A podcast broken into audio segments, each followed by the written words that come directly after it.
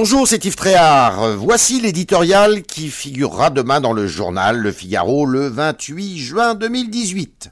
Il s'intitule Scepticisme dans les rangs. S'il est un domaine où l'ambition doit commander l'action, c'est bien celui de la cohésion nationale. Depuis 40 ans, celle-ci est rudement mise à mal en France, sous les chocs de l'immigration incontrôlée, des ratés de l'intégration, de la dégradation du système scolaire et de l'éclatement des familles.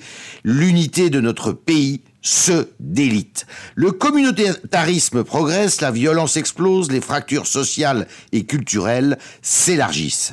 Chacun en a conscience et certains cultivent même la nostalgie du service militaire obligatoire quand les jeunes, toutes origines confondues, apprenaient à marcher au pas, à respecter le drapeau et à fraterniser.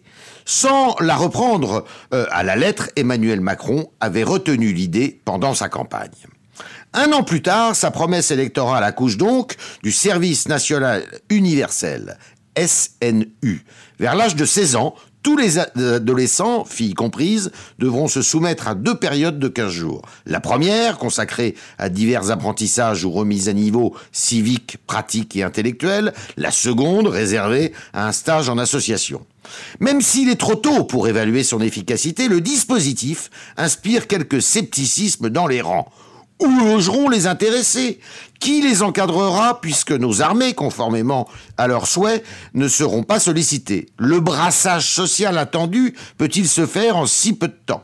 Enfin, comment contraindre les récalcitrants qui ne manqueront pas parmi les 800 000 appelés annuels de cette classe d'âge Les questions sans réponse sont nombreuses et on se dit que l'énergie et l'argent, 2 milliards d'euros par an, dépensés dans cette machine seraient plus utiles au redressement de notre système scolaire.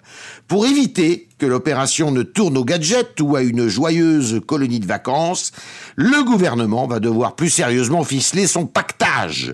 L'ambition est belle, mais sa mise en œuvre laisse encore à désirer. degrés.